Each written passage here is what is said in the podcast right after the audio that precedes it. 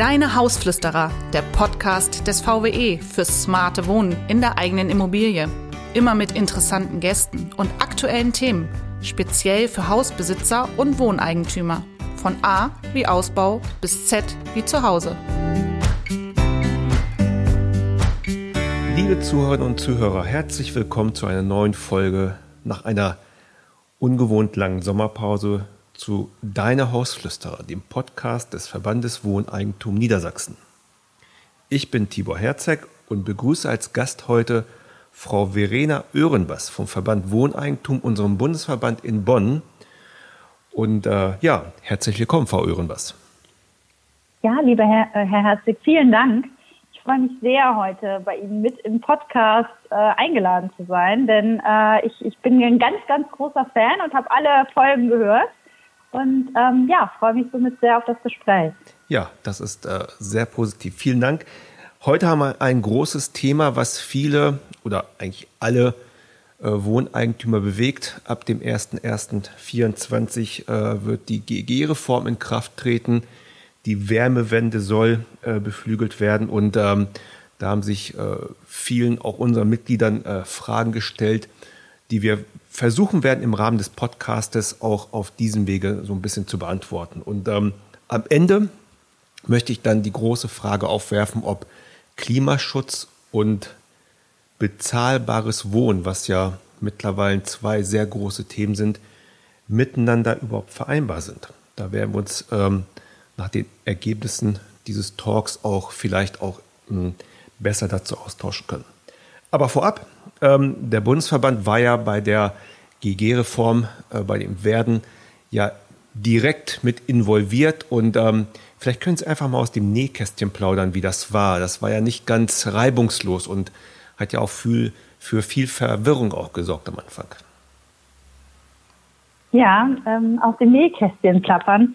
Ähm, ja, so, so, so viel aus dem Nähkästchen klappern brauche ich gar nicht, weil ich hm. glaube, ähm, da ist sehr viel der Diskussion ja nach außen gedrungen. Also das hat in der Bundesregierung natürlich gerappelt. Es gab sehr, sehr viele ähm, Änderungswünsche von den Verbänden und ähm, das war nicht ganz einfach. Und die Diskussionen, die, die da entstanden sind, die haben natürlich zu großer Verunsicherung bei allen Eigentümerinnen und Eigentümern geführt.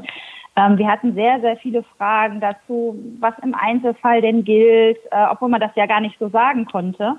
Ähm, aber die, die Menschen haben große finanzielle Belastungen, ähm, die sich ja aktuell auch, auch nochmal erhöht haben. Und das führt natürlich zu Ängsten.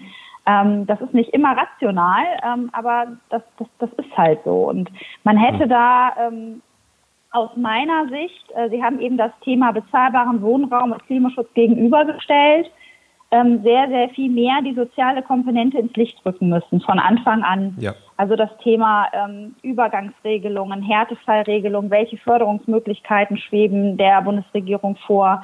Ähm, das hätte sehr, sehr viel stärker in der Diskussion mit, mit einfließen müssen. Ähm, gleich in den ersten, in den ersten Gesprächen. Ähm, ich glaube, das hätte ein bisschen mehr äh, zu, zur Beruhigung geführt. Und so hatten wir jetzt eine lange Strecke mit viel hm. Verunsicherung. Das war nicht gut. Ja, das stimmt. Dem kann ich nur zustimmen. Also selbst ich war verwirrt bei den ganzen Entwürfen und Änderungen und Anpassungen und das hätte von Anfang an vermieden werden können. Ähm, da gab ja. es ja jetzt auch äh, den Wohnungsbaugipfel, der liegt jetzt schon ein paar Wochen her. Da wurden ja 14 Punkte, so ein 14-Punkte-Katalog verabschiedet mit, naja, wenn die umgesetzt werden, ähm, doch durchaus nützlichen Instrumenten und Änderungen, ja, zum Beispiel die äh, äh, der Erhöhung der, der ähm, äh, Einkommensgrenzen von 60 auf 90.000 Euro, dass sich auch die Mitte der Gesellschaft Wohneigentum leisten kann. Also ähm, da ist ja auch einiges geplant, was durchaus gut ist, oder? Ja, das sehe ich, das sehe ich tatsächlich auch so. Also ich, ich glaube, diese Diskussionen, die wir jetzt geführt haben, die haben auch dazu geführt, dass da nochmal ähm, ein besserer Fokus auf den Bereich bezahlbaren Wohnraum steht. Die Förderungsmöglichkeiten sind angehoben worden. Es ist ein Förderprogramm Jungkauf Alt geplant, ähm, das dann äh, im nächsten und übernächsten Jahr laufen wird. Ähm, man hat das Fördermodell, was äh, in der, im Rahmen des GEGs diskutiert wurde, auch noch mal ein bisschen nach oben angepasst. Wird Steuervorteile geben. Also da ist ein, ein ganzes Paket an Dingen, die, die, die, wenn die dann so kommen, äh, sehr, sehr positiv auch sind. Okay, gut. Also in Gänze vielleicht ein, ein tragbarer Kompromiss für alle, weil wir alle wissen, es muss ja was passieren. Klimaschutz ist wichtig. Die Frage ist immer nur, wer und wie soll das bezahlt werden? Und ich glaube, was so viele so erschreckt hat, ist ähm, in der Kürze der Zeit, die alles, äh, wo alles umgesetzt werden muss. Das ist äh, vielleicht die große Herausforderung. Und da kommen wir mal in Medias Res. Ähm, was bedeutet dann äh, ab dem 01.01.24 das ähm, für die Betroffenen? Was heißt das für die Bestandsgebäude? Ja, ähm, erstmal kann ich beruhigen. Also Menschen, die laufende Öl, Gasheizungen ähm, etc. haben, die sind jetzt von den Neuregelungen insofern äh, noch nicht betroffen, dass sie, ähm, das war ja ganz zu Anfang die große Befürchtung, jeder muss jetzt seine Öl- und Gasheizung rausreißen. Das ist, das ist nicht der Fall. Genau, sofort. Selbst wenn die kaputt ist, genau, selbst wenn die kaputt ist, die kann auch nochmal repariert werden. Ähm, das, da ist das dann kein Austausch erforderlich. Etwas anderes gilt, wenn die Heizung irreparabel defekt ist. Ähm, zwar muss ich das dann nicht heute sofort in eine äh, Heizung umtauschen, die mindestens zu 65 Prozent mit erneuerbaren Energien läuft, ähm, sondern erst nach Übergangsfristen. Aber ähm, ich, es ist dann der Fall, dass ich mir natürlich darüber Gedanken machen muss, äh, in welche Richtung geht das. Ähm, die Übergangsfristen, die im Moment ähm, bestehen, sind ähm, für größere Städte, also mit mehr als 100.000 Einwohnern, der 30. Juni 2026. Also davor könnte ich rein theoretisch eine Öl- oder Gasheizung noch bei mir einbauen. Ähm, für kleinere Gemeinden ist das der 30. Juni 2028. Genau. Dann bis dahin sollten Wärmeplanungen vorliegen und dann weiß ich auch, ähm, was ich dann tun muss bei mir im Einzelfall. Genau, Stichwort Wärmeplanung. Das wird wahrscheinlich nicht einfach werden für die Kommunen, weil sie einfach nicht das äh, Fachwissen haben und auch die Fachkompetenz draußen nicht wie Sand am Meer vorhanden ist. Also ähm, bis zu den erwähnten äh, Stichtagen gilt ja erstmal wahrscheinlich Tee trinken, abwarten und äh, dann mal schauen, was die Kommune wirklich macht. Ja, tatsächlich ähm, wird das eine große Herausforderung in der Umsetzung. Das sehe ich wie Sie. Ähm, was wir fordern, ist, dass die Wärmeplanung jetzt natürlich zügig und verlässlich und vor allem verbraucherfreundlich umgesetzt wird. Hm. Ähm, also wir sehen den Anschlusszwang, der da ja oftmals droht, äh, wenn man Fernwärme, eine kalte Nahwärme oder Nahwärme plant, ähm, schon sehr kritisch. Äh, insbesondere dann, wenn die, die Preise da an der einen oder anderen Stelle noch nicht passen. Also aus unserer Sicht müssen Wärmenetze an sich überzeugen, als eine bezahlbare Möglichkeit, klimafreundlich zu heizen. Denn es ist tatsächlich auch heute noch nicht der Fall, ähm, und da sollten wir ja hinkommen, dass Fernwärme oder Wärmenetze insgesamt natürlich mit erneuerbaren Energien laufen. Ähm, mhm. Und das ist, das ist halt eben heute noch nicht der Fall. Ähm, genau. Dänemark zeigt, dass das geht. Die haben ein Gemeinnützigkeitsgebot für Fernwärme und da müssen wir im Grunde hinkommen. Genau, die Gefahr besteht ja durchaus, dass durch solche Anschlusszwänge auch Monopolstellungen der einzelnen lokalen Versorger entstehen und die dann die Preise, wenn da keine vernünftige Aufsicht besteht, auch äh, nach oben treiben können. Also die Gefahren sehen wir auch. Und also gerade für die Verbraucherinnen und Verbraucher, jetzt kommen ja so viele Neuerungen und Kostenlasten auf die zu, dass das nicht auch zu einer weiteren Belastung führen darf. Ja, ja. Genau. Das sehe ich, das sehe ich wie Sie, genau. Das war für den Bestand. Also, aber 2045 ist da dann wirklich Schluss. Auch im Bestand, da muss ja alles gewechselt werden. Ähm, Neubau ist im Prinzip kein Problem, so sehe ich das zumindest. Also im Neubau kann ja recht schnell reagiert werden auf die neuen Vorgaben. Da war ja die Rede von diesen 65, mindestens 65 Prozent im Neubau.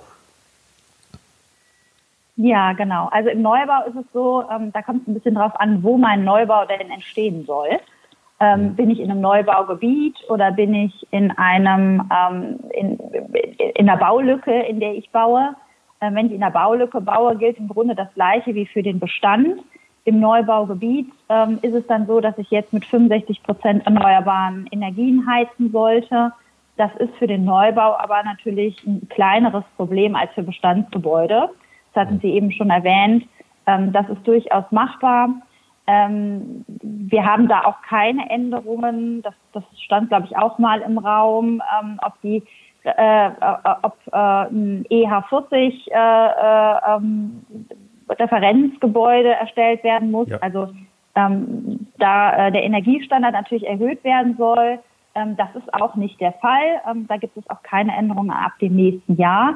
Was wir vielleicht noch ergänzen sollten ähm, im Bereich ähm, beider Fälle, also Bestandsgebäude und Neubau, ist, wir haben natürlich ähm, insgesamt auch Härtefallregelungen. Ne? Mhm. Ähm, die, die, äh, die müssen bei der Behörde dann beantragt werden, ähm, wenn es Fälle gibt, in denen das äh, ein, ein, ein Heizungstausch oder Einbau ähm, absolut außerhalb des Verhältnisses liegt, äh, sowohl wirtschaftlich als auch, als auch privat tragbar, ähm, gibt es da auch die Möglichkeit, über eine Härtefallregelung zu Ausnahmen zu kommen. Aber da muss jeder Einzelne aktiv werden und auch das äh, klipp und klar belegen können, warum dann dieser Härtefall eingetreten ist. Genau. Ja. ja. Aber da sind leider auch die Strukturen noch nicht bekannt. Das Gesetz ist ja relativ neu. Wer dann vor Ort in der Kommune, ob Land dafür zuständig ist, ähm, da gilt auch noch abzuwarten, wie, wie dann quasi diese Antragswege und, und äh, Verfahren dann sein werden. Ja, ja, da gibt es noch, noch, noch sehr viel Unsicherheit. Ich glaube generell, dass die Herausforderungen ähm, tatsächlich in der Umsetzung liegen werden. Mhm. Also dass die, die Diskussionen waren schon, schon eine Herausforderung, aber die richtige Herausforderung wird die Umsetzung sein. Wie wird das alles klappen? Wie können wir alle mitnehmen? Äh, Gibt es da vielleicht Fälle, an die heute noch niemand gedacht hat? Ähm, also das, das, das werden wir sehen. Die Verfügbarkeit der Handwerker, das sehen wir ja heute schon. Ähm, und ähm, wenn, wenn dann so eine Sanierungswelle ansteht, ähm, wird das nicht, nicht dazu führen, dass, dass man schneller einen Handwerker bekommt ähm, ja, es wird eine Herausforderung. Das stimmt. Und wenn wir noch die Meldung aus Europa bekommen mit der EU-Gebäuderichtlinie, wo sich schon einiger Widerstand auch in der Bundesrepublik, auch oder in der Bundesregierung auch, auch auftut, dann kann man ja davon ausgehen, dass nochmal on top zur Wärmewende in Deutschland auch noch eventuell Sanierungspflichten drohen, mit denen wir noch vielleicht gar nicht gerechnet haben oder viele noch gar nicht rechnen. Ja, gerade im Bestand. Ja, auch da gibt es natürlich Diskussionen, wobei ich ein bisschen beruhigen kann, was eigentlich von Anfang an auch immer in den Diskussionen eingeflossen ist, dass das selbstnutzende Eigentum im Bestand, also solange kein Eigentumswechsel stattfindet, eigentlich dann Bestandsschutz genießt. Dass Dinge erforderlich erst sind bei einem Eigentumswechsel. Aber auch hm. das ist natürlich ähm, eine Aufgabe. Ne? Also wenn man ans Vererben denkt, ans Verkaufen, ähm, das sind natürlich Themen, die auch ähm, ja, einen, einen, einen, äh, ähm, einen gewissen, eine gewisse Auswirkung auf den Wert eines Hauses haben. Ja. Und ähm, ja, ich, ich bin gespannt. Die Diskussionen laufen noch. Genau, wir sind alle gespannt und vor allen Dingen, wann das kommen wird. Die drei, also Kommission, äh, Parlament und Rat haben das schon beschlossen. Jetzt geht es in die Umsetzung, in die Länder. Mal gucken, was da kommt. Insofern langweilig wird es in dieser Thematik auf keinen Fall. Was für viele Hörerinnen und Hörer vielleicht äh, immer wieder, äh, aber dann auch wichtig ist, das Thema Förderung. Also wir als Verband sagen immer, wer etwas fordert, der muss auch entsprechend fördern. Und äh, da gibt es ja auch eine neue Förderung für klimafreundliche Heizung ab 2024. Wie sieht die denn aus? Ja, ähm, Sie haben es eben schon gesagt, unser Verband hat ähm, schon seit Jahren gefordert, dass ähm, Förderungen auch dann äh, ähm, zu Trage kommen, wenn Dinge gefordert sind, insbesondere bei Klimaschutzmaßnahmen. Und ähm, wir sind ja auch alle froh, dass das jetzt auch in der, äh, in der Politik angekommen ist. Der Bundesrat hat das auch nochmal deutlich gefordert bei der Zustimmung zum, zum Veränderung des GEGs, zu dem Gesetz. Und ähm, ja, wie werden die Förderungen konkret aussehen? Wir werden auf jeden Fall eine Grundförderung haben von 30 Prozent. Ähm, das heißt, jeder, der dann eine Heizung einbaut mit 65 Prozent erneuerbaren Energien, wird diese Förderung ähm, erhalten können. Zusätzlich wird es einen Geschwindigkeitsbonus geben ähm, von ursprünglich mal angedachten 20 Prozent, jetzt durch den Wohnbaugipfel schon 25 Prozent. Das heißt, ähm, da ähm, kann man die Förderung auch nochmal deutlich erhöhen. Ähm, und man, man kann, wenn man unter einem bestimmten Einkommen ist, das sind 40.000 Euro pro Jahr, ähm, sogar einen einkommensabhängigen Bonus von zusätzlich noch 30 Prozent erhalten. Das heißt, in dem Fall wären wir dann von einer Gesamtförderung von bis zu 75 Prozent. Ähm, das ist ähm, tatsächlich eine, eine gute soziale Förderung. Ähm, wir müssen jetzt nur dahin kommen, dass die auch so verabschiedet wird. Denn das alles ist ja, ja aktuell noch ein, ein, eine Idee der Bundesregierung, ähm, die auch miteinander schon vereinbart ist, aber aktuell halt eben noch nicht in der Umsetzung. Also das wäre gerade für ältere Menschen in einem alten Bestand, was ja vielleicht die herausforderndste Zielgruppe ist, die nicht immer über Eigenkapital verfügen und vielleicht eine kleine Rente haben, nämlich unter diesen 40.000 Euro jährlich, sogar eine, eine sehr gute Möglichkeit, dort auch ähm, Motivationen äh, zu bewirken, um auch wirklich ähm, Heizungen jetzt klimafreundlich auszutauschen. Ja? Also das haben wir auch immer wieder gegen die Politik gemahnt. Schaut euch den Bestand an. Wer wohnt da in diesen alten Häusern? Das sind alte Menschen, die nicht immer über Eigenkapital verfügen und für die wird es sehr, sehr hart werden. Ja? Also da sind wir auch gespannt, ob das jetzt so durchkommt. Ja. Genau. Und nach all dem, was wir jetzt hier so für die Zuhörerinnen und Zuhörer jetzt äh, erläutert haben, ähm, meine anfangs gestellte Frage, die uns äh, quasi im Verband auch immer wieder bewegt, ist denn Klimaschutz und bezahlbares Wohnen. Ja? Also auch nicht nur im, im Mietwohnraum, sondern auch im Eigentum äh, ist das ja wichtig. Ist das überhaupt miteinander zu vereinbaren? Was, was denken Sie, Frau Irnbass? Ja, ähm, ich, ich glaube, dass das eine ganz große Herausforderung ist.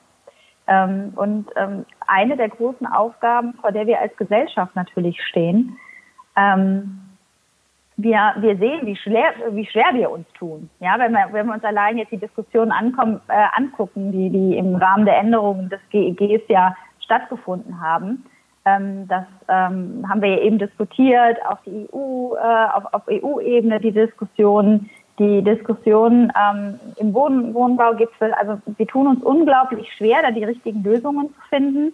Ähm, als Verband ähm, können und wollen wir den Prozess natürlich unterstützen, beraten, begleiten, sowohl in der Politik ähm, als auch die einzelnen Eigentümerinnen und Eigentümer. Ähm, ich selber bin aber vorsichtig optimistisch und glaube, dass wir das schaffen. Ähm, denn zum einen müssen wir es schaffen. Ja, ähm, der, der ja. Klimawandel lässt sich nur auf, aufhalten, wenn wir in allen Ressorts ähm, da tatsächlich auch zu entsprechenden äh, Einsparungen von Emissionen kommen. Und dazu gehört halt eben auch der Gebäudebestand. Und auf der anderen Seite ähm, dürfen wir niemanden abhängen. Ähm, auch das ja. haben wir eben besprochen. Und ähm, ja, ich glaube, dass wir da auf einem guten Weg sind, weil ich auch gesehen habe, dass äh, im Rahmen dieser Änderungen auch alle irgendwo zu Kompromissen bereit sind und dass man mhm. auch Kompromisse finden will. Und das genau ist der richtige Weg. Und ähm, ja, es wird eine große Herausforderung, aber wir schaffen das.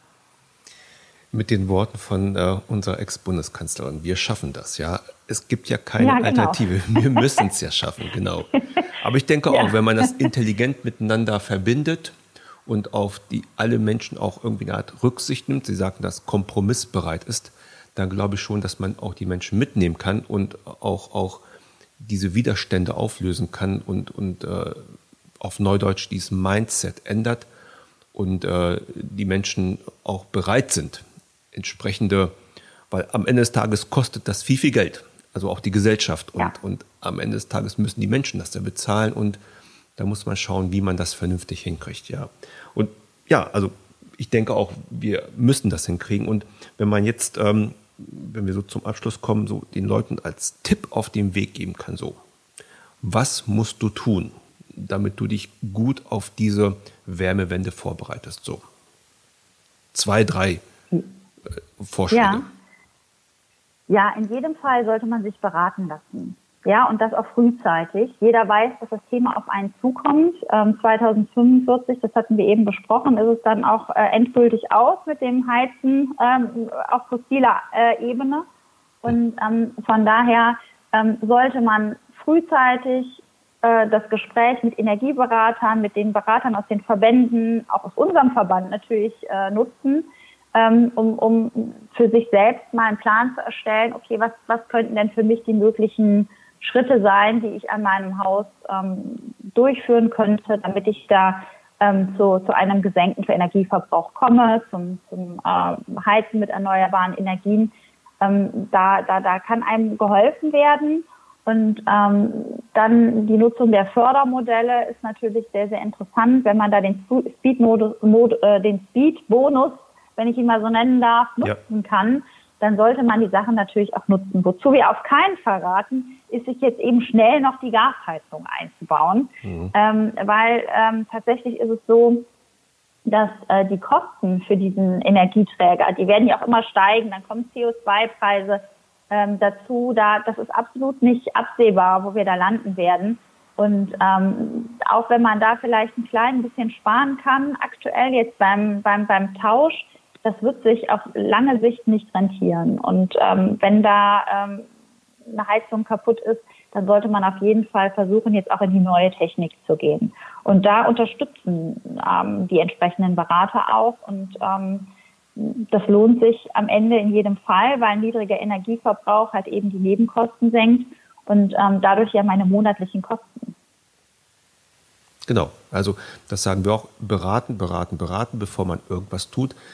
Auch für die Förderung ist ja eine Beratung oftmals zwingend vorausgesetzt und ähm, jedes Haus ist so individuell wie die Bewohnerinnen und Bewohner. Insofern macht da auch immer eine individuelle Beratung auch Sinn und ähm, da glaube ich, kann man auch sehr viel für sich an Erkenntnissen gewinnen und Einsparpotenziale erkennen. Ja, wunderbar. Verirren was. Ich äh, danke Ihnen ganz herzlich für äh, diesen Talk im Podcast äh, Deine Hausflüsterer.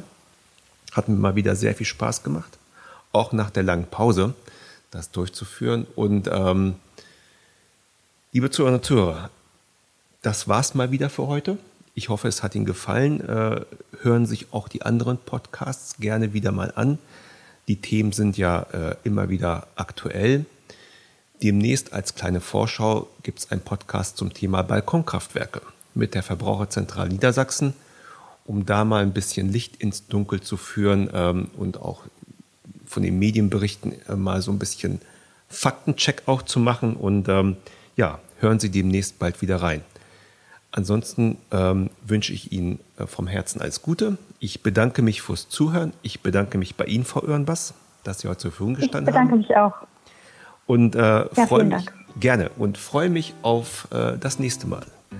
Das war's von meiner Seite aus. Äh, bleiben Sie gesund. Beim nächsten Podcast Deine Hausflüsterer.